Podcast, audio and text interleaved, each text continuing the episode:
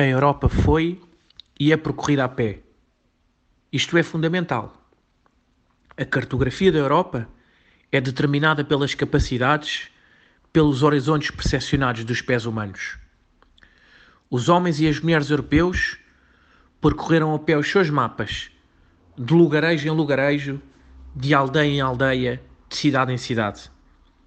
Há extensões de terreno árido, proibitivo. Há pântanos, os Alpes elevam-se, mas nada disto constitui um obstáculo intransponível.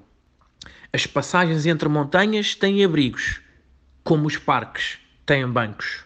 Este facto determina a existência de uma relação essencial entre a humanidade europeia e a sua paisagem.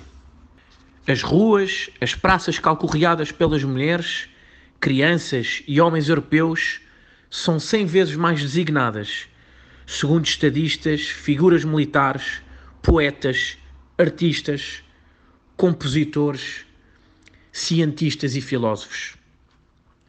O menino da escola e os homens e mulheres urbanos da Europa habitam verdadeiras câmaras de ressonância de feitos históricos, intelectuais, artísticos e científicos.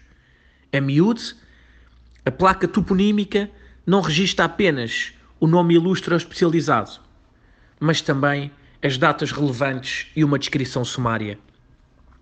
Cidades como Paris, Milão, Florença, Frankfurt, Viena, Praga ou São Petersburgo são crónicas vivas.